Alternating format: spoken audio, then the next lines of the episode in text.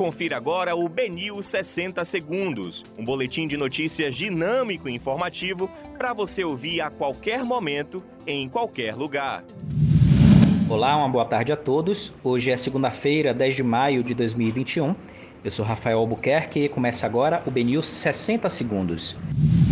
Randolph Rodrigues diz que Pazuello pode ser preso caso descumpra compromisso de falar a verdade em CPI. Prefeita de Cachoeira diz que ameaças de morte cessaram, mas ataques na internet continuam. Funcionário revela amizade entre segurança do atacarejo e traficantes de droga. Após impasse, Prefeitura de Lauro vai usar área do cartódromo por 180 dias. Senador afirma que possibilidade de impeachment de Augusto Aras é real. Suspeito de atirar em policial civil é preso no bairro da Liberdade. Esses foram alguns dos destaques desta tarde na segunda edição do BNews 60 Segundos. Para mais informações, acesse bnews.com.br.